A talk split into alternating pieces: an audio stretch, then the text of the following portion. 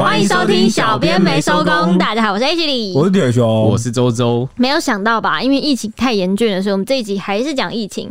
觉得大家要多多保护自己啊！前一集我们聊到是国内的确诊状况，令人蛮担心的。那这一集则是从一些争议的事件切入这个话题。那大家知道是什么事件引发了争议吗？除了针对最近这个中央的防疫政策啊，各方不满的批评，还有艺人徐小可和阿 Ben 就是白吉胜他们夫妻直接杠上卫福部长，就是指挥中心指挥官陈时中，在脸书直播的时候批评停课标准，还呛下阿中部长一天到晚脸消微，引起大批网友关注。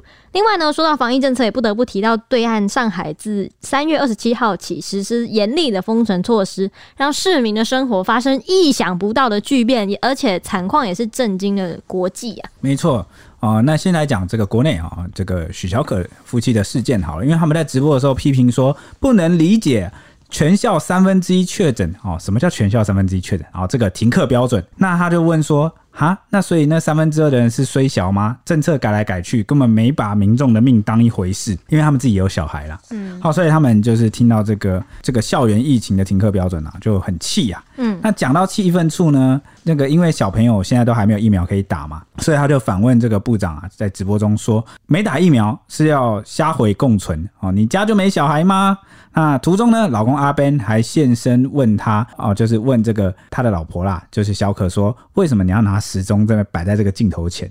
结果许小可就直接直言说，我就是要骂他哦。那虽然他没有直接讲说是卫副部长陈时中啊，但是他已经算是半个明示了啦，嗯、说自己骂的对象其实就是阿中部长了。嗯，那他还大部长说，一天到晚在那边冷消微啊。虽然直播后呢，他就删除了影片啊，但是仍然转发这个剪辑后的影片版本啊，说共存。我们当然知道要共存啊，但请搞清楚问题：要我们上战场却不给枪跟子弹，而、是要我们赤手空拳是面对敌人逆。好，如果给了枪跟子弹，要不要带上战场才是我们的选择。而不是像现在这样啊，没得选，然后把选择权甩给我们。他的意思应该是讲说小朋友啦，没有打疫苗就等于没有这个防护嘛。然后你要怎么面对这个共存的这个战场，对不对？那反正对于他的这一番批评呢，网友分别抱持不同的看法。有人赞同他说，感谢你为小孩子发声哦，说小孩子根本没有疫苗保护，那后遗症到底会不会影响到他们的未来也不确定。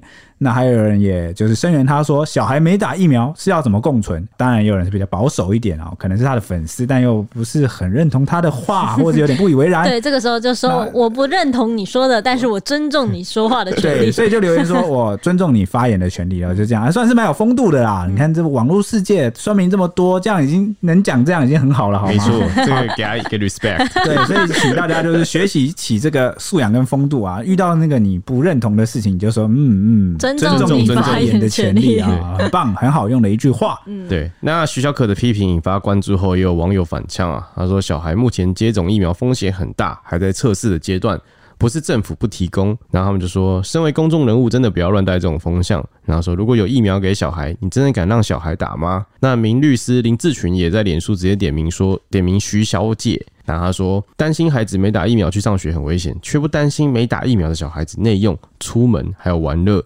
他说这些都是很危险的行为。他说徐小可抛出一堆带小孩出去吃饭聚餐的照片，显然是一个自相矛盾的举动啊。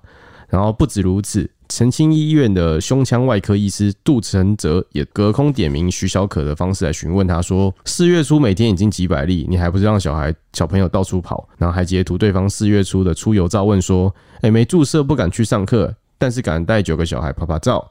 然后意外的是，这番争议言论也是意外波及，就圈内好友黄登辉，两人事发当天刚好一起用餐，各自打卡还 tag 对方，吸引部分酸民在黄登辉的贴文下面留言说，就是希望黄登辉慎选合作的对象，然后说没有戴口罩，这样也可能也会危害他的小孩，就是被传染病毒，是很恐怖的。哇，黄登辉算是比较衰啊，哦，就扫到台风尾，扫到台风尾啊，他们感情算蛮好的，还有组乐团，嗯，哦，对啊，对，但是。上课跟爬爬照算不算一样的事情啊？我也蛮想问的。其实是这样子的哦，指挥中心会推出这个停课的标准啊，主要是因为你又要兼顾小孩子们的受教权，然后又要兼顾这个。我举个简单的例子好了，你你家长如果小孩子要放在家里的话，你是不是要额外的保姆或你自己去带？嗯，所以某个程度上。家长也会很关心，说我的小孩要怎么安置？其实上学是一个安置的方式，托婴的感觉。对对对对对对对。所以那这出去玩一不一样呢？好像不太一样。对但其实都算是外出了。对，那我我可以先发表我的看法嘛，因为我一直在忍耐。你在忍耐什么？不是，就是因为我我怕我要讲的东西，万一我都抢了后面的人，就是其他政治人物或什么谁啊评论啊，万一我跟他们一样怎么办？没关系，不要忍。我没有，不要忍了，我不要忍。那我哎、欸、我我是先想想，我是想先讲，我觉得一开始，一开始我会觉得上课，因为一开始好像家长们担心上课确诊率会很高，是因为学生群聚的时间真的太多。就是如果你跟确诊的同学一起上课的话，那个群聚风险很高，因为你们上课是八个小时嘛，然后包括中间吃饭，然后睡觉什么，有些是脱下口罩啊，啊然后上厕所，对，会比较近距离接触，所以比较有群聚风险。但出去玩，虽然说群聚风险好像没那么高，但是又有的时候好像也要脱下口罩来吃东西，我觉得也是也算是一种，两边都其实蛮有道理，对，两两边都蛮有风险的吧。对啊。如果真的怕小孩子确诊，应该就是这样锁在家里，乖乖待在家。这样子，有些没办法去上班的家长怎么办？然后我决定了，因为他忍不住，他要出来了。对我，我决定我先讲我三分之一的部分，因为我有三个点。你看，我们现在才六分钟，你就受不了。对啊，哈哈。看来我的忍耐力很差呢。我 给我三个点想要讲，但我只先讲一个点，因为我因为那个剧主要剧情还没讲完，我你怕太敏感。对对，不是啊，就是我我我怕他太太早。讲了，就大家不知道我在讲什么。我跟你讲，没有镜头比较可以说，那个你知道大四的，你知道吗？对啊，现在我们之后可能会有画面、镜头画面，然后我们都可以拿一些饮料啊什么出来，就欢迎大家来找我们也可以。对，好，反正我先讲一个点，就是呃，出去玩这件事跟去上学这件事，其实它是不同层级的哦。显然，这个他分不清楚什么是需要，什么是想要。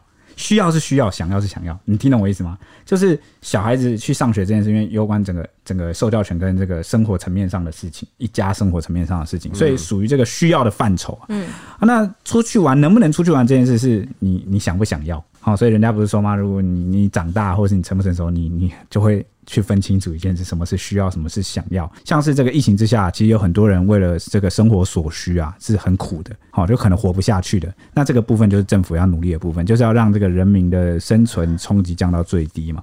那反观那个能不能出去玩，或是呃出去玩到什么地步啊？这类本来就不是生活必须的，好，所以如果有有些人要拿这个成绩来讨论的话，就好像。超过了，对对对对，就是超过。比如说我因为疫情我不能出去玩，但其实就就你这样讲完，我听完的感想是，他徐小可其实在讨论的是。需要就是他在学校的部分，他担心学校部分的危险，但他私下带孩子出去的危险，其实也不关大家的事情，对，这是他自己的选择。但因为大家这个东西，这两件事情出现了一个共同点，就是都是担心小孩子危险。嗯哼，对，都因为你的目的是要讨论小孩子染疫的风险嘛，但是你你去你会担心他去学校染疫，却不会担心你带他出去玩去人多或有公共场合的地方，这样子就会。但我觉得这个还是太超过，因为假设好，你说你真的担心小孩子，那就是不要让他去学校，不要让他出去玩。那大人是不是要出去工作？那只要有人有外出，就会有感染风险。难道说这样的话，大人也不要出去吗？我觉得对不对？无无限上纲就会变这样。对，哦，是这样子。但是就是。这个就可以谈到积极跟消极的部分，就是你是不是积极避免？像比如说你是担心小孩染染疫的话，你应该在作为上，你你不可能说百分百我可以做到完全就是小孩子都没有染疫的可能，因为你你还是会出去工作嘛，像你刚刚讲。但是呢，你你至少积极上是应该不要让带小孩子出去。就是有些网友会这样质疑，他说：“你这标准很奇怪啊！你如果要做这个积极的作为的话，你应该是连这个小孩子都不要把他带出去。”但有没有可能他的是说：“呃，我确保我带小孩子出去的时候，我可以做好我自己看得到的防疫措施。”但你在学校我没办法看到，也有可能是这样。但是我直接我觉得大部分家长应该都是这样。对，对，但我跟你讲，根本的问题点其实也不在于你讲这个，根本问题点在于那个是四月初嘛，那时候疫情还没那么严重嘛，对不对？呃，就是。因为欧盟哦，你说网友讨论他带孩子出去是在四月初，对，因为他们他现在抱怨学校的事情是在现在，对，就是网友翻出的东西是比较早前，当然那时候有没有疫情？有。好，但是绝对不是像现在每天都破千例这么夸张。所以是网友无限上纲。他觉得我也不敢批评网友嘛，你就是让这个求生欲极强的我。不是你们干嘛搞？你们干嘛搞内讧？干嘛黑吃？我是在询问啊，我们好奇啊。我我们可以透过一个这样子，我们来回想法的交流去爬书，说到底网友在可能在意什么？两派网友可能在意什么？哦，这里是自己人，这里是自己人。OK OK，好。对，我们是 在代理人。对对对对。所以我想跟他说，这个时间点可能不一样。你看，连政府现在整天都在讲说，这个时空背景不一样。这个。呃，徐小可他的这个出去玩的这个部分啊，跟这个后来的疫情啊，疫情真的变化很快、啊。对对，所所以我们也没办法说，更何况他呃，其实也不是替自己发声而已啊。嗯，好、哦，他提出这个停课标准很奇怪这件事，某个程度上呢，其实也是很多家长很关注的。不然不会有家长在下面留言啊。对，好、哦，所以啊、呃，我们如果把这个话题只限缩在许小可身上，就会有点有点小，有点可惜啊、哦，对不对？你的第二点呢？好，第二点之后才要讲，我这样之后才要讲啊，因为后面、哦、你还要分开啊。啊，不行吗？你还可以延迟那个的？怎么不行吗？你先存着，对啊，你还分段的，先设一点出来。啊、你先控制力很好。OK OK，那这个控制力不好才会先设一点出来。控制力不好就全出来了。对，控制力真的太差了。好，一大早的不要这样子。那对于徐小可的呛声呢？陈世忠有被问到这件事情，当时他就有强硬的回击说，艺人不应该对国家政府官员使用侮辱言辞。哎、欸，我想提问。到底用了什么侮辱言辞？冷肖维太侮辱了吧？冷肖维可能有批评呃污蔑的成分在吧？对他们来说，哦、对官员来说，另外还针对有民众投诉媒体说他自己跟自己是指这个民众本人自己跟着确诊者去吃饭唱歌，结果没有被框列。那陈世忠被问到这件事情，他也再度爆气开骂说这是民众的不对，民众应该要自己去报道。哦，他其实意思应该是这样啊，就是因为这个民众说什么很夸张哎，我明明就有跟确诊者接触到，还一起吃唱歌吃饭，结果却没有收到任何简讯，嗯哼，对不对？那陈志忠就傻眼啊，觉得那哇，你自己都知道了，那你为什么不去报道？对啊，你要你被你被框列，你自己有自知之明一点，这样。对对，那大家可能会觉得说，一般来说等通知吧。对对对，可能有些人是等通知，扫那个简讯一九九一九二那是干嘛的？对对，那你没有证明证明自己要被框列，对不对？对啊，对。但陈时中说哈，你觉得有疑虑就应该框列啊？疫情当前，你不是应该这么死板的走这个程序啊？而是你你自己知道你有这个风险，你就应该主动来。嗯，阿中部长还是就是要注意一下自己的血压，两度暴气好像对身体不太好。啊、好，这件事情呢，在国民党台北市议员徐巧芯的眼里，就认为说。教育部台语、闽语、闽南语的词典中，“冷消维”三个字的意思是指胡说八道、随便乱说话或是瞎扯。他觉得，显然这句话应该不算是侮辱的言辞。如果陈世忠真的觉得这样就被侮辱了，可以依法提告，而不是自己说了算。这样会显得自己很没有格局。堂堂一个指挥官，竟然没有办法接受人民的负面评价。徐小新就强调说，为什么陈世忠特别点名艺人不可以对国家官员这么说？官员就是要受到民众的监督和检验，艺人也是民众的一部分，凭什么要针对就是这个职业来特别做文章呢？那艺人也不能批评政府，那网红就可以吗？有什么职业是可以批评政府，又有哪些是被禁止批评政府的？在他眼里呢，陈世忠根本就是大头症发作，把自己内心高人一等的阶级意识表露无遗，而且更缺乏了民主社会里面对于言论的容忍度，而且还直说这个陈世忠是变了啊！从疫情刚开始的时候呢，以前的部长给人就是那种感觉不分党派颜色啊，温文儒雅，脾气很好的感觉。那时候大家就是只能顺时钟，防疫做得好，民众就给予了掌声，让他上了神坛。没想到现在民众给了他机会，他就当真的当自己是神啦！不只是民众对他的态度，还有他对人民的态度都完全不一样了。徐小新就认为呢，徐小可也是一位妈妈，是个妈母亲，有着跟一般人一样的担忧。在直播里面跟网友分享自己的想法，竟然要遭受这样的挞伐，指挥官不止不帮忙还家，还跟着上来踩一脚，就是很不可取。没关系，我先忍着，我等下再射。哦、你又要忍了，你现在十六分又要再忍一次了，是不是？啊，那徐小可隔天啊，马上就开直播解释，然后还向陈时中道歉。他声称当初开设粉丝团就是想为很多人发声。不属于他，也不是属于任何人，只是单纯的一个角色。他因为身边许多朋友都受到疫情就是的影响而导电，那孩子自学啊，吵到家庭失和。他说到这边就忍不住情绪很激动，然后痛哭到发抖。他不断道歉的说：“哎，上了一课。”那他也对镜头强调说自己没有任何色彩的批评，就是在这个里面，因为他很爱台湾，三个孩子也都在台湾生的，他的家就在这边，不想因为一则直播伤害了团结一心的台湾，他自己也没有那个能力。但他可以做的就是道歉。那阿边也也接着就跟着一起表达他的立场。他就说：“我只能说这是身为公众人物的我们必须要承担的责任。我们有话语权，但我们要为说过的话负责任。私下认识我们的都知道，我们没有任何的政治色彩，基本上就是国家说什么我们就做什么，因为我们的家就在台湾。不过啊，说完他也放大音量反问说：我不解的是，我们为什么不能说实话呢？”只要一说实话，就会被背上公众人物的压力，然后被批判。讲这边好，那那边就会倒过来；讲那边好，这边就倒过来。我们没有怪罪任何人或是怎么样，他认为台湾啊是言论自由的地方，但因为公众人物的身份，很多事情都不能直讲。不过夫妻俩作为一个父母，一对父母啊，身上有很多重身份，不能用自己的身份去讲，所以希望透过漂亮的这个自创角色的人设来讲。当天直播结束，其实有发现到不太对劲，所以他们第一时间就把文章给删除了，后续天文也全部都删光，删到现在一月份的。我不忍了，我先 啊！你要先啊，好，请大家都不想忍，是不是？我还是我没有所谓忍不忍的那个问题。你没有，你可以随时可以，随时可以。你看，我觉得刚刚那个诶，徐巧芯讲那个官员跟艺人这件事情，让我想到以前那个范玮琪，那个时候不是有骂那个范范骂那个苏贞昌狗官这件事情，但那件事情真的闹得超大，因为我觉得狗官跟这件事情比起来，侮辱的成分、侮辱的性质的程度多很多，所以就被出征了。对对，就就是那个真的是出征很多，而且我觉得那个比较容易上纲到会有可能要退出演，因为你就要有点。我我这样讲啦，呃，冷消维呢是对于一个行为的哦负面评价，就是比较对事不对人，对不对？就是你我形容你的举动啊，某个作为啊，在脸消维啊。嗯啊，但是呢，狗官呐、啊，这个就是对一个人的身份呐、啊、人格上的有人身攻击、人格侮辱的对啊程度啊，所以大家应该分得出来了。我这样解释，大家应该分得出来。一个是讲这个你的行为怎么样怎么样，第二个是讲你这个人啊。而且冷肖伟在那个立法院或是议会，那么一天到晚在出现哦，那个立立委一天到晚在讲哈。而且我觉得，我觉得范范当初也有一点蛮算衰吗，他是在个人脸书上讲，但是就是被限动啦。对，对，他是 I G 的现实动态吧？好像啊、嗯，反正他是他不是公开的那一个，是可能跟朋友的那一个账号在讲。然后我觉得，我觉得这件事情上面真的是哦，我自己当然算是半个公众人物，也是开始有点这种感觉。上上一集不是才说那个我很就是会政治不正确吗？我我也是深深的受到这个非常有感。我就觉得有些事情真的是，哎，到了这个拿了麦克风就不能讲了。但其实我觉得他们这件事后来会烧很大，是因为就是阿边他后来有发文说，哎、我们被塔绿班出征。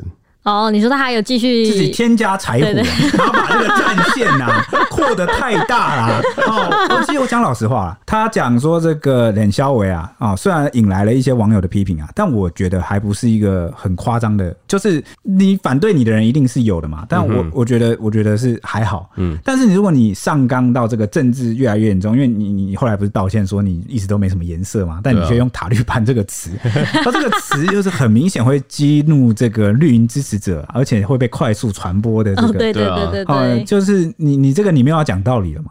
你就是不打算讲道理，你就是我直接贴你标签啊！你就像是这个 PTT 啊，也常有比如说讨论到一半就说啊，反正就是哦科粉啊四趴啊，然后什么九点二，什么九点二可怜可悲啊，什么柯粉蟑螂这种哦也有哦，或者是怎么蓝蓝骂蓝营的是什么？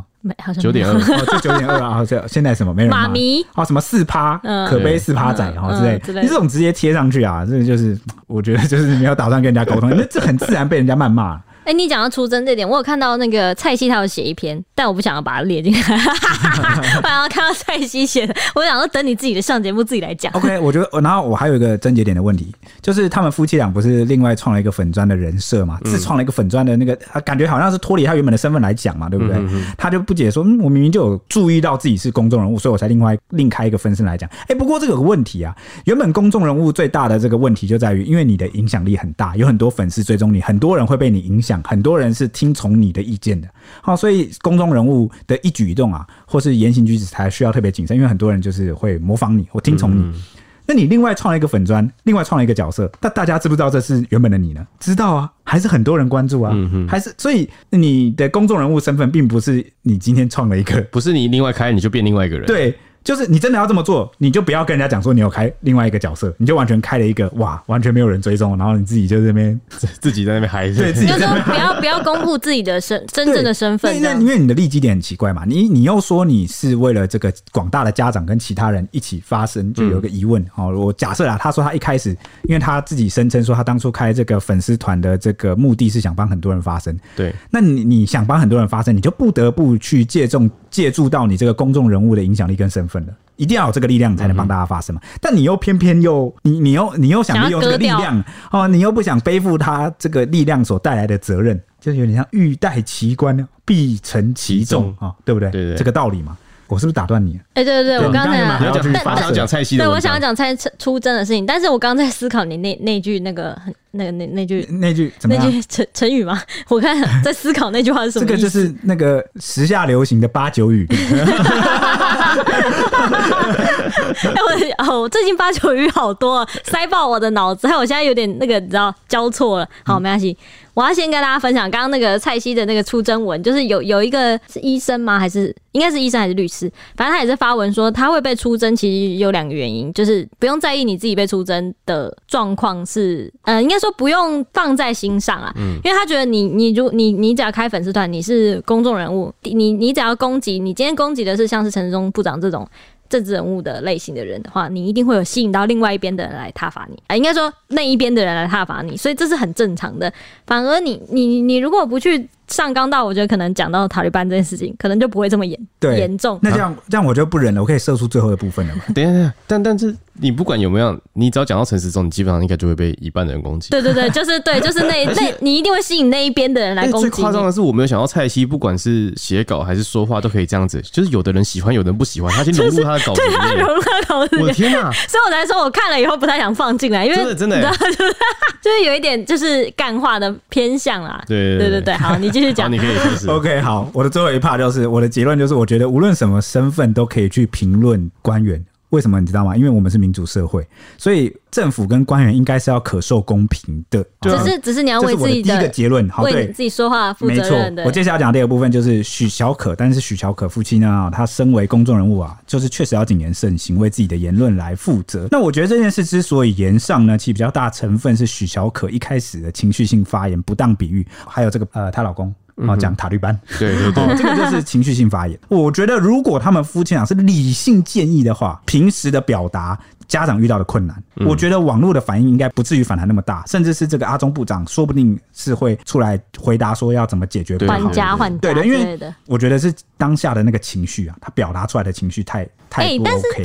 我我觉得他从头到尾他搞错，就像你说，他其实应该要理性去讨论这件事情，用他公众人物的影响力。但他有点把艺人身份带进来，因为他需要一点戏剧张力，才会说蓝萧伟，然后放一个时钟在前面，就是是吗？他是用这个想要化妆啊，有有他他就扮丑妆，他就扮丑妆啊，就是有点演绎性质在里面。对，我觉得有有表演性质在里面。哦，对，所以可能有些网友就觉得不能接受了。就觉得你在谈论的明明是一个呃，就是大家防疫政策的这么严肃的事情，为什么要用这个比较演绎的态度？而且重点是你你要表达这个演绎夸大的这个部分，又不是所谓的建议，或者是表达困难的部分，而是表达你对这个领导就是指挥官的不满。我觉得大家现在可能没有注意到，就是在疫情升温这种封闭的情况下，其实很多人对于政治的敏锐度跟政治的敏感度上升到。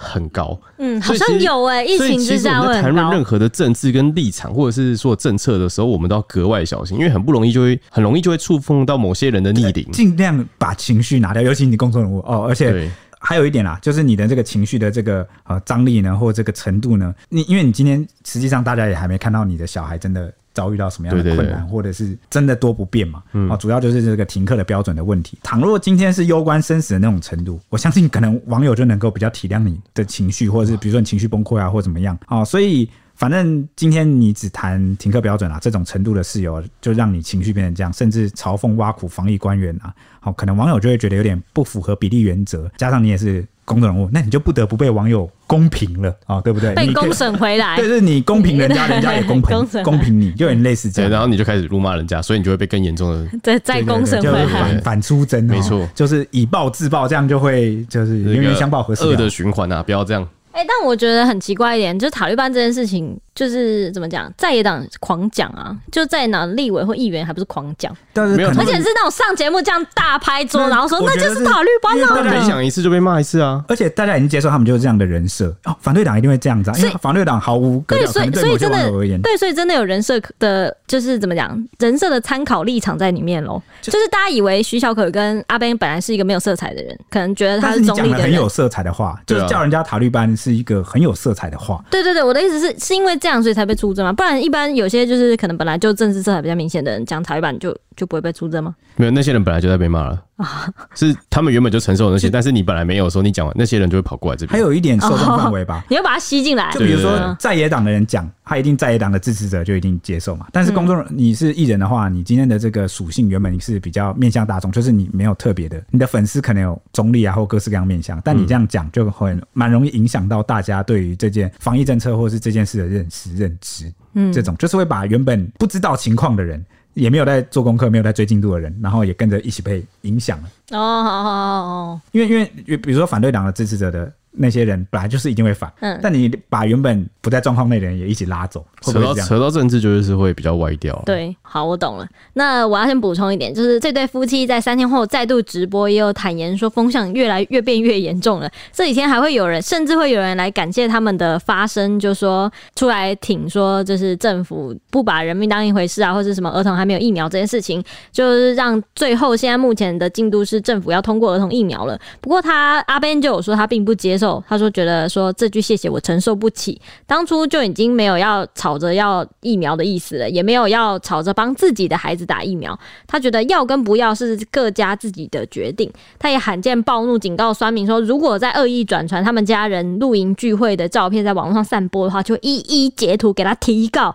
阿贝呢，他就反问，就是这些酸民说，当时升三级了吗？现在升三级了吗？我没戴口罩嘛？这些就说这两天真的够了，而且老婆也动了想要退出演艺圈的心情。哦，哎，其实我觉得他讲的也算是很蛮理性的，对，就逻辑蛮清楚，就是跟我当刚刚跟你讲的那个结论一样，就是当初可能网友找了翻了他这些照片，当时疫情确实可能还没那么严重，对啊，那他也有可能也有遵守防疫规范，有戴口罩，那。你真的很难去，所以他们的诉求从一开始就是停课标准的部分，不是打不打疫苗。对，哦，所以可能有点歪楼了。嗯、那 OK，反正这个许小可夫妻的争议大致大致的过程是这样啊，大家可能各自有自己的看法，没关系，这就见仁见智。好，但是争议其实不止这一桩啊，因为这个阿中部长呢，啊，先前才因为。接触确诊者啊，原本要自主健康监测，并在两天之内快筛，但没想到呢，隔天下午仍然正常出席指挥中心记者会啊，就引发了讨论。那指挥中心是回回复说，因为两人啊，这个阿中部长跟当时那个确诊者在现场的距离有一点五公尺以上，而且都有佩戴口罩。那阿中部长会进行七天的自我健康监测。那这个阿中部长也解释说，呃，本来是考虑要不要开记者会，怕大家也担心，所以特别把现场的桌距啊有挪开啊，跟这个距离比较宽啦。而且刚刚也有完成快。发现就是只有一条线哦，就是阴性啊，没问题，请大家放心。哎、欸，最近超多，最近现实动态或什么都是那个照片，一条线照片。然后每次看到这样啊，你怀孕哦哦，没有怀孕哦啊，你怀孕，对对对，大家最近都快筛，对对对。然后每次都会想说，哎、欸，这个到底是怀孕还是快筛，搞不清楚。会不会你可以趁乱 po 一下？不过呢，反正针对这个阿中部长的这个说法、啊。名嘴朱学恒啊，就宅神朱学恒啦，就认为说，你这就是一个滚动式的标准呐、啊。那还有徐巧芯也留言嘲讽说啊，时松时紧时中，谐音梗就对。对对对啊，反正这部分也引发了这个 PTT 乡民的讨论啊，狂酸说没有那个伪阳的问题安啦啊，这个就在酸啦，说你怎么知道你快筛是这个阴性是不是？度对，对啊、那也有人说你他们昨天自己说过两天验啊，他是脑雾吗？这是在呛谁？指挥中心加指挥官哦，天哪！对对对，那还有人说，所以这就是所谓的新台湾模式吗？我觉得那个自我健康检监测，对 不对？就我只要觉得我自己 OK 就好。哦，你说自我检，对对对，我自我认定就对了。那还有问说，假阴性要怎么办啊？那大家都不要隔离好了啊？或是有人说，身为指挥官却完全无视防疫隔离规定，那为什么要人民啊隔离呢？还有人说双标到极致啊，绿能你不能。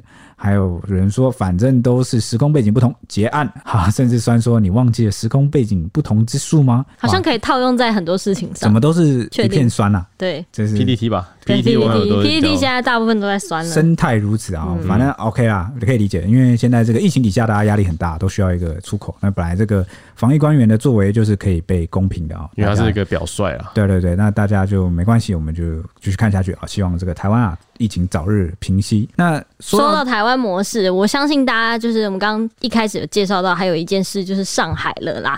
最近大家应该都有听闻说，上海现在在实施封城政策，在就三月底的时候开始实施严厉的管控。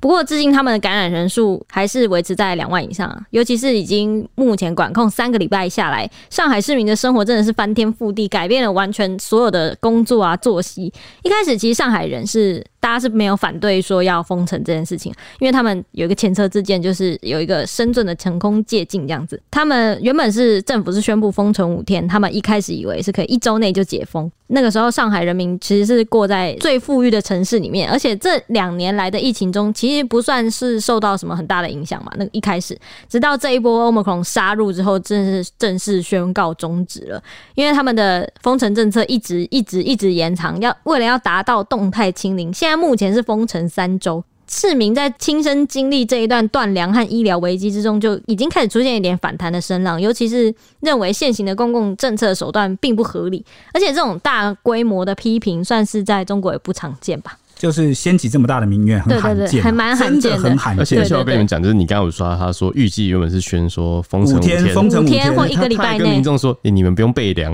因为我们只要封五天。对，五天。所以一开始的人只有五天的粮，这就是最致命的一开始啊！哦，就是导致了接下来一连串恐怖的后续效应。对，而且我一定要讲那个，我我看到一支影片，我印象最深刻的 就是我看到一开始哈，应该我应该是上海啦，他那时候封城的时候就说什么呃，来来帮你检测的不是。什么？就是一些很帅的男明星，忘记他讲谁，不是王力宏，不是谁谁谁，下来不用化妆，哦、可以素颜直接下来。其实他们这次这几个礼拜以来，真的太多乱象了。对啊，他们很多是说什么，你凌晨要出来做核酸检测。对对，好像每天都被插鼻子。就是你早上一次啊，然后这个早上就要被挖起来，然后凌，然后后来凌晨你要，他们为什么那个时间定的超奇怪？凌晨两三两三点，为什么你知道吗？人太多了吧？其实就是你没有，是你的防疫政策太粗鲁了。就是因为他是要他每天有个时间的检查点。嗯哼哼。哦，我就是要。在七点和八点的时候看到这边的人是统计完成的，对对，对，统计完成的。好，所以变得是人民配合政策，而不是你量身为人民打造政策来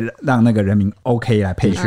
这你知道很奇怪，就是有点本末倒置。我为了看数据哈，所以我强逼大家的早上一次啊，这个凌晨一次，就就那种。而且每天检测到底每天做核酸到底要干嘛？就是他要知道有没有动态清零。对，要清零。如果你是就是呃几天做一次，就知道这个人有没有可能是潜潜伏期或是干嘛，就一段时间拉长，才知道他是不是会确诊嘛。那他说：“那我为何不天天做？” 对，就是能天天做的话，应该可以呃最有效的。但重点是决定这边要不要解封嘛？对对对，他们做的核酸不是像我们这样子，就是呃我们呃一个人插完之后，然后就这个人单独检测，他们是混采。对，所以为什么他们的这个上海的疫情一直没办法平息？你知道吗？其实当地人啊反映的，我跟你讲啊，现在两岸的这个啊新闻资讯某个程度上已经断流了啊，因为因为你你也知道哈，在这个呃比较专制的国家里面，他们这个新闻也不会说实话啊，或者是因为他们也不是多家媒体在对，或者是他们也不是，但我们都会偷偷跑去关注 啊，对对对对对，所以是他们网络上有。有时候会流出很多东西，我们是随时在刷的。他有时候一流出一下就被删掉了。对，好，就是我几秒钟哎、欸，那个周周有看到那种几秒钟。对啊，像我今天我就示范给那个铁雄看，就是说我跟你讲，你去微博打上海，然后按他微博有个功能叫实时，就是你瞬间发出来的文章会在，就几秒钟它会在存在。然后我就我就打上海，然后打实时，然后马上出现一个人说，我花了三百块买了一袋快烂掉的菜。三百元人民币，换算台币大概是快一千五，嗯，超级少，一千五买一袋菜，嗯，你可以接受吗？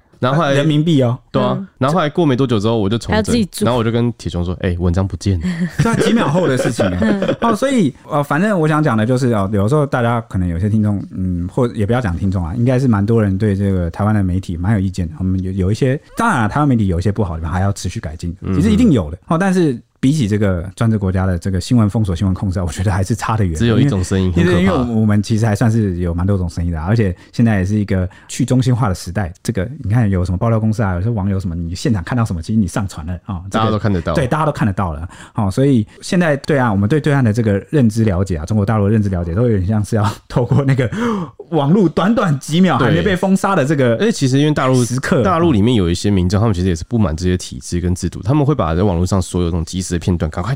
存下来，然后传到 YouTube 上，最后是传到推特。我超爱看的，推特。哈，对，所以就会一直有流出，每天都一直有进度流出来。好，那好，言归正传，我刚刚讲说为什么他们的疫情一直控制不下来，原因就是因为他们的这个每天都要大规模的去做这个筛检。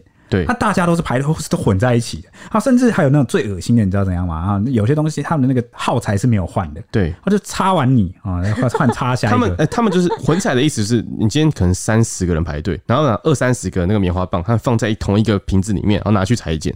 啊，里面如果出现一个确诊，哇，你们这、哦、就知道你们这三十个人里面 你们就有，你们这三十个人里面有一个可能中了，然后就把你们拖去方舱。对，然后方舱的那个隔离，你进去一定会确诊，你没有确诊进去也会确诊。嗯，因为他们基本上没有在做什么防护。然后再加上你就算混彩，你是不同团的，比如说你是隔壁那三十个人，我是这边的这五十个人，但是我们可能排队很近，或者是我们这中间有触碰到还怎么样，嗯，然后就一直一直扩散，一直传。对，而且因为你在裁剪的时候，你必须要拿下口罩。你就有可能确有确诊的几率，所以他们很多居民是拒绝去楼下做裁剪。对，那上海的居民呢，就曾经有那个自拍那影片流出来，就说什么。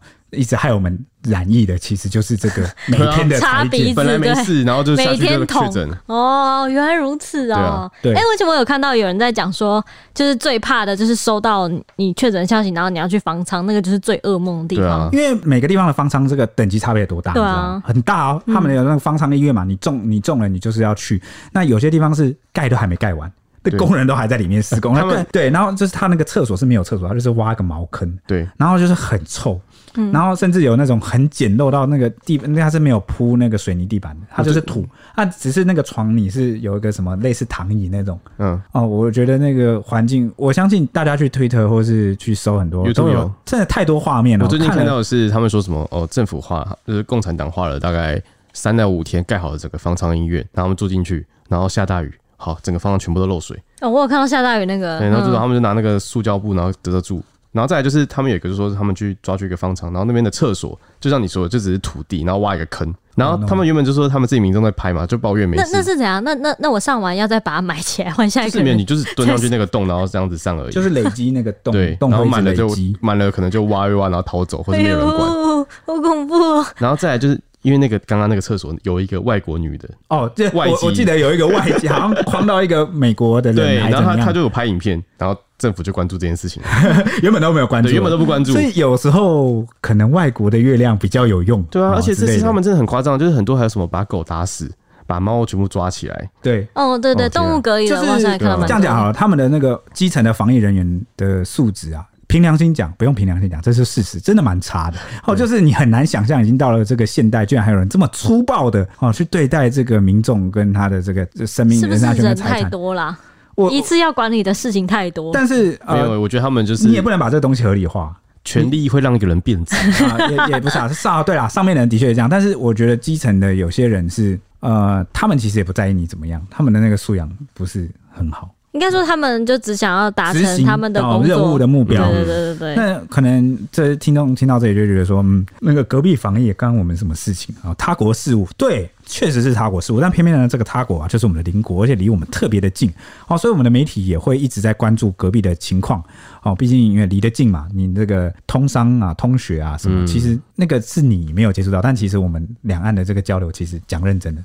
蛮频繁的，对，而且隔壁的防疫状况也会影响到我们的这个间接的影响。对，没错，因为讲到这波影响最深刻的就是断粮的危机。像最近啊、呃，先讲完断粮危机好了，就是上海市民面目前面对到最严重的就是物资匮乏，很多人都被关在家里面挨饿，而且惨状不断曝光之后，就会出现了很多自嘲的影片或是文章，像是有风控的社区就有衍生出以物易物的原始交易游戏。这叫游戏吗？不是吧？就是原始交易模式。不是，我要先讲，因为有一次我先我。贴给铁熊说：“哎、欸，真的变到这个情况，因为有有一个是那个，因为我们宠物云写的，就是说上海有有一个风控社区的那个居民，他拿他的猫，他就说这个猫，我叫我家的猫去陪他玩一玩，然后邻陪陪陪 对对对，然后邻居就是给我换了那个红萝卜回来，救命啊，猫在卖身，让猫出去被撸一撸，哇，然后就变成我是说这这情况真的我前所未闻，养你这么久该派上用场了吧？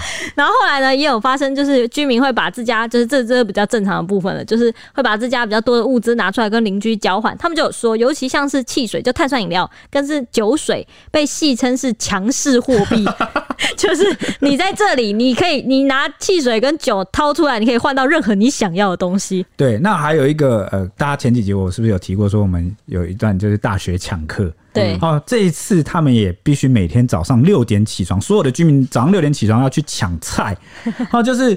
呃，你前一天可能要把你就是订购的那个菜有没有？购物篮，就是放到购物篮，因为那个数量都还没有的，你下单也没用。他等到早上六点的时候，他会准时补货，一补的瞬间，大家就马上像抢课一样，马上按下去，看你有没有抢到，五分钟的之内战果就会出来了，那几乎是所有都被秒杀了，就是平台只要开放下单的时间一到啊，所有吃的就嘣就没了。对，肉蛋啊，堪称是珍贵物资啊，一样难求。而且我记得你知道有一个，就是我有看到你们传的有一个，就是 有一个网友他有分享他的那个抢菜的秘诀，是拿那个，不知道你知道有那个什么筋膜舒压，那个叫什么筋筋、哦、什么棒？筋膜枪。筋膜枪，他说拿那个筋膜枪，就是压在自己手指上这样弹，然后就可以对，疯狂震动去按那个 enter 去抢那个。就是抢那个蛋，对对对对对，真的是蛮惨的。如果退而求其次抢不到肉跟蛋呢，至少如果有抢到蔬菜或牛奶，就是非常幸运的了。嗯，除了这个难买的这个物资啊，很难买到啦。嗯，那运送及这个外送员不足，其实也是一个大问题。光是这个物价哦，就是这个呃，你可能蔬菜、鱼肉、蛋类啊，那个价格就上涨了大概三十倍左右。像是平时只要五十元人民币啊，大概台币两百二十七元就能买好的一桌菜，现在竟然要价一千五百人民币，也就是台币啊六千八百三十八元。甚至网络上啊、哦、还出现了这个，我我不知道这个结果也很奇怪啊、哦。我们刚刚讲说菜已经这么难买，已经这么贵了，那、嗯啊、结果呢？他们还举办一个奇怪的比赛，就是 官方还在当地，就是刚好因为可能很久以前就定好了啊、哦，然后现在就是疫情出来，但还想说网络还是可以用嘛，就照常的办，嗯、叫做上海厨艺大赛投票。他就说：“你被隔离在家，你可以做出什么样的好菜呢？是那种感觉哈，所以这也不是事先定好了，完全就是我觉得应该是现在就是为了 哦，真的假的？哇，那这这个真的会惹怒这个上海人，因为他们已经被隔了，大家都没东西吃了。我跟你讲，没东西吃真的不是我们在讲，是多夸张，你知道吗？啊，有那个网红啊，他就是在家十天只吃一根黄瓜，没有两，他说两天他的黄瓜够他两天吃一根黄瓜，然后结果他原本就是他有 po 他的身材原本蛮瘦，然后现在肌瘦变得很苗条，他原本有点肉，原本有点肉，嗯，对，肌瘦。”真的哎，然后结果这个上海的民众已经没东西吃了，这个还有人我也不知道哪个主办单位这么有闲情逸致，居然办了啊，在家可以做什么料理呢？大赛，结果大家知道票数第一名的是什么？你知道吗？刚刚有讲满汉全席吗？不是，是一颗白馒头，而且是咬过的一颗，因为有人上传一颗咬过的白馒头，因为这种重点是太挑衅了吧？这活动我看就是他。参加的人数其实算蛮多的，但是那个白馒头就是一马当先，他拿了十三万票。我跟你讲，这这有点像我们当初那个投票那个高校美少女哦，对对对，看到一个就是特别，你知道吗？就很想让他。我们那个是恶搞，他们是求生存。对对对对对，就有种这种，这个是他们要让他顶上去的感觉。体制下无言的抗议，对对对对对，就是他们就是硬要。他们，我觉得上海人蛮有骨气的哈，常常，哎、欸，真的、欸，真的，最近他们就是上街抗议啊，各式各样的事情很多。为什么这个？那难道中央都没有作为吗？其实有。好，其实全国啊，中国各省啊，好都有发布那个爱心。他们其实非每个省都有在，就是送物资救上海，对，帮忙抵抗疫情。就是、多多，你知道吗？根据这个官方的数字，我不知道是吹牛还是怎么样。好，他们 这个统计下来的数字啊，用那个上海平均人口去算，有网友去算，其实够这个上海人吃十七年。但是，哎、欸，东西都没有送到，但是还是很多人很饿。对啊，吃不到。哎、欸，发现买也买不到，抢也抢不到，物资根本就不够。所以就是刚刚说的嘛，就是运，就是物资运送不及吧。其实物资真的有运送进去。对啊，有两个问题。好，我先呃先讲周周的啊，就是你你讲吧。哦，我先讲吧。对，反正就是因为其实他们很多人都有发现，就是物资有送进去，但是第一个就是他们看到物资拿到他们社区前面，因为他们那个东西进去社区前都要经过一个关卡，嗯，他们就控制这关卡不让居民任意外出去购买食物，所以很多人会被抓回家，会被赶回去。然后物资到他们的社区前面的时候，拍个照就把物资搬上去带走了，但带去哪里不知道。这是第一个。那要带去哪？就是就是，哎、欸，为为什么好像官方有这些基层的人员有做个秀，对，就是有拍照啊，就是那个为什么这这个部分会曝光，你知道吗？啊，就是因为有那个上海人很绝望的拍到自己对，他们在家里不远处，然后看到哎、欸，这物资车运过来了，然后呢，这个后面的这个货柜的舱门打开啊，然后这个基层人员把一菜啊什么一袋一袋就运下来，看着，对，然后就是全部都堆在他的这个社区门口，他就很开心啊，想说哇，太好了，等下就要发放了，分了。结果这个搬好之后呢，所有的这个防那个防疫人员呢，就站到那个菜前面，然后就拍了一张照，耶、然后就对他们社区门口拍了一张照，然后呢，接着一箱一箱的搬回去，就是一箱一箱的搬回车上，然后车子就开走。对，那第二很多这样的影片哦、喔，然后就他们就哈，你你要去哪啊？物资要去哪？那第二个就是他们真的把物资搬到了社区里面，然后呢，前面刚刚铁雄不是有说到他们在抢菜吗？嗯，他们就把那个纸箱上面写着送物资就上海，然后把那个纸纸条撕掉。然后就说，这些是你们早上抢购的菜，他就把它无成本的卖给了里面的居民。哈，真的假的？就是对啊，而且甚至还有这个呃，这个也不是乱搞，这是中国官方有证实的。啊，这几他这几天有抓到那个呃，有人倒卖物资，对，就是囤货倒卖物资。那已经啊、呃，疫情期间现在三周嘛，那，那算乱象哎。对，已经得手了六百八十五万台币。哇，靠着倒卖物资，没错，哇，毕竟都涨三十倍了。对，因为为什么会有这样的状况呢？因为上海人被关在家里，他不能出去去监督或者是把控外面到底发生了什么事，所以你等于是砧板上的鱼肉哦，你根本就不知道外面的人在干嘛。那还有一点，我们不要讲这个比较黑暗的元素，客观的因素有没有？也有哦，就是因为呢，这个防疫政策非常的严格，然后呢，呃，现在上海是一个重症区，然后各地的这个货车司机啊，其实都不愿意担任，就是去跑这一趟。虽然说开出了好像台币，我记得十四万一趟的的这个。呃，薪水，但是没有人敢去，为什么呢？怕一进去了，你接下来好几个月都或几个礼拜都没办法，你可能会在里面饿死，或者是你不能，你就有个污点啊，就是好像你去过上海，然后没有人愿意再雇你工作。哦，然后再来就是你真的有司机接下来，结果进去呢，你又要到每个关卡，你又要交这个通行码，啊，又要交这个啊两天之内或一天之内的这个核酸检测的这个证明，啊，你又要交那个通行证，哦，你要交的文件已经一大堆就算了，而且呢，上海这么大，各个地区啊，各个社区居然还有各自。各有人封路啊，有的社区封路，有的社区封地区，大家都是各自为政，然后有的路可以通，有的路不能通，没错，他就根本就进不去，结果导致怎么样，你知道吗？导致大量的物流车啊、货车啊，就塞在这个往上海的路上或上海的里面，所以物资送到的时候都已经延后四五天，那菜都烂了，好肉都过期了，它导致这个物资就白白浪费了。有很多是这样的情况，其实算是一个环环相扣导致的结果。对，所以我只能说他们是蛮惨的。那 但是官方就是一直宣称啊，一直在维稳啊，甚至播出的画面都说，哎，这个超市的这个东西很充足啊。结果没有被网友打脸说那照片是我拍的，而且是在疫情前拍的啊，就是很多这样的状况。嗯。哎、会讲到断粮，是因为刚不是说什么台湾媒体有在关注这件事情嘛？因为就是因为台湾人会关注说对岸怎么断粮、怎么防疫，就会来问。像陈吉仲我们的农委会主委就陈吉仲就有被问他说，台湾会不会断粮？封城会不会断粮啊？会不会怎么样？这件事情其实台湾人也是非常关心，就很怕会变成那样子。没有错，对。那是不是该在家里放些酒？强势强势货币，在台湾会算吗？你觉得？养只猫吧，给人家撸吧。你刚刚借出去就拿不回来。OK，最后上海这个部分我补充一点啊，就是因为之前上海其实讲老实话，一直都是中国所有地区里面这个经济情况跟这个待遇处境、生活，我觉得是最好的一个地方。嗯，这是事实啦啊，因为他们经济很好。那之前这个疫情的时候啊，像是之前那个武汉。哦，其实那个省他们西安就有出来讲，他们其实遭到很多歧视什么之类的。嗯、但现在同样的情况，其实也在上海上演。像是他邻近的苏州啊，他们民间有发起一个什么二四点五元买平安。呃，那是什么、啊？这个二四点五元呢，其实就是上海往苏州的车票。好的价格是二四点五元。他们的做法就是呢，大家纠团啊，把这个上海往苏州的车票全部买断了、买完了、买没了，然后这样子上海人就没办法坐车过去了。他们想多了，上海人根本出不了门。对啊，上海人怎么出？他们就怕，他们就怕。而且甚至在有一些车站呢，你还可以看到说，你如果你是这个出站的站口，上面有一个牌子写说说，如果你从上海来，请折返。哇，干嘛这样？为什么内讧？我就是反正疫情当前，大家就是为了啊自己啊生存的开始。哎，让我想到之前那个。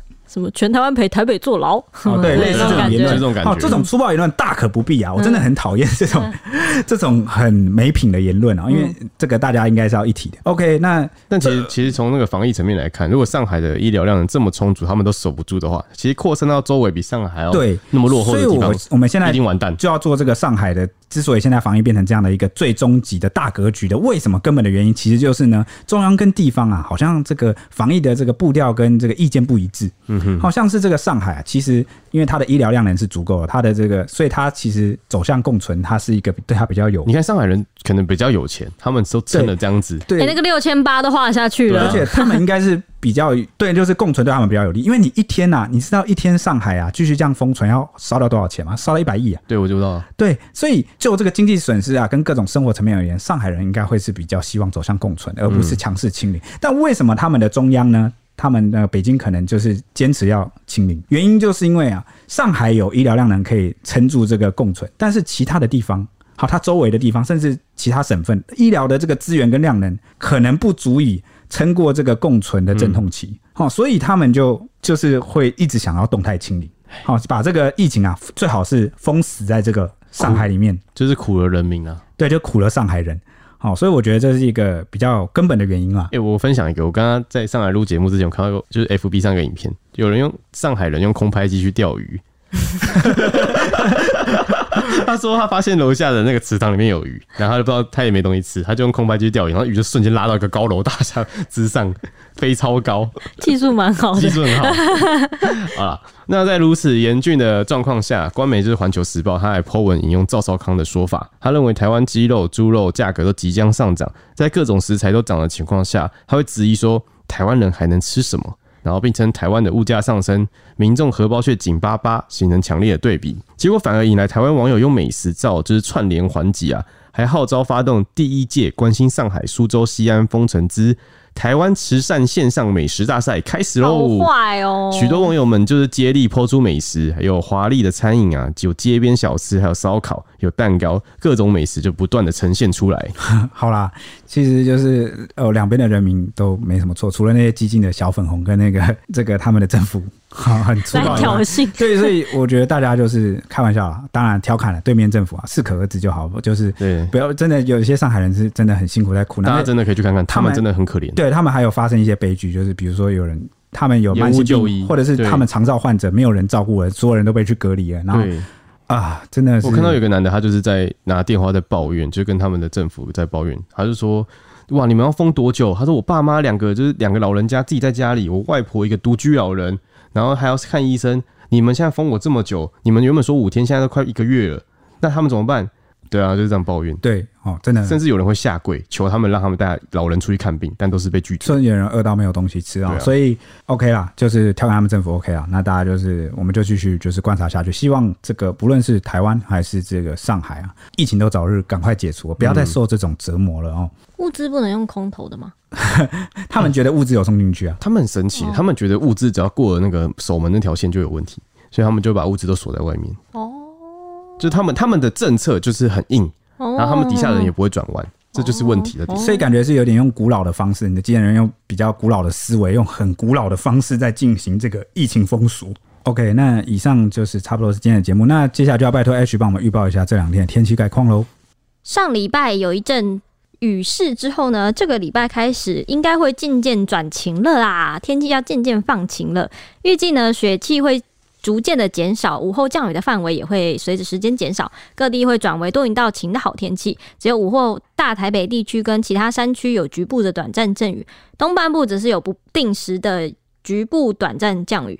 礼拜三开始呢，北方有一道锋面会离台湾比较近，除了东半部有一点局部的短暂阵雨之外，北部降雨也不局限在午后，其他地区也有局部的短暂阵雨。中南部则是维持多云到晴，午后山区有局部的短暂阵雨，尤其是北台湾云量会比较多一点，因为锋面在离我们比较近的地方，高温也会有点下降。不过未来的天气大部分是在逐渐回暖的过程中，礼拜四锋面就会远离了，就是短短一天而已，各地会到回到多云到晴的好天气。东半部地区有一点零星的短暂雨，午后西半部的山区有局部的短暂阵雨。礼拜五到周末的天气，各地大多是多云到晴，只有东半部有一点零星的短暂雨。这样的天气会一路持续到下个礼拜。以上是今天的天气时间，我们下一集见，拜拜。拜拜。